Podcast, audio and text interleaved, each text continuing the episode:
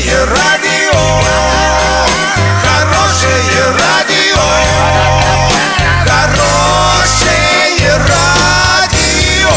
Радио Шансон. В студии с новостями Александра Белова. Здравствуйте.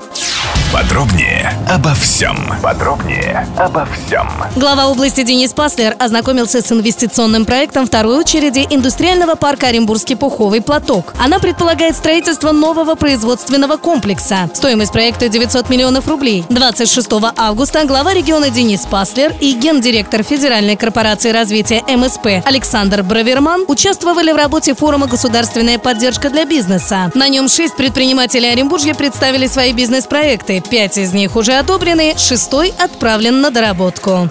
Уровень подготовки большинства выпускников российских колледжей и техникумов не соответствует современным мировым требованиям. В регионах России проводили демонстрационный экзамен – это открытая аттестация выпускника в присутствии экзаменационной комиссии, преподавателей и работодателей. Для студентов создавались реальные производственные условия, в которых они могли показать свои навыки. Оказалось, что лишь 30% выпускников соответствует современным среднемировым требованиям к специалистам, пишет ТАСС.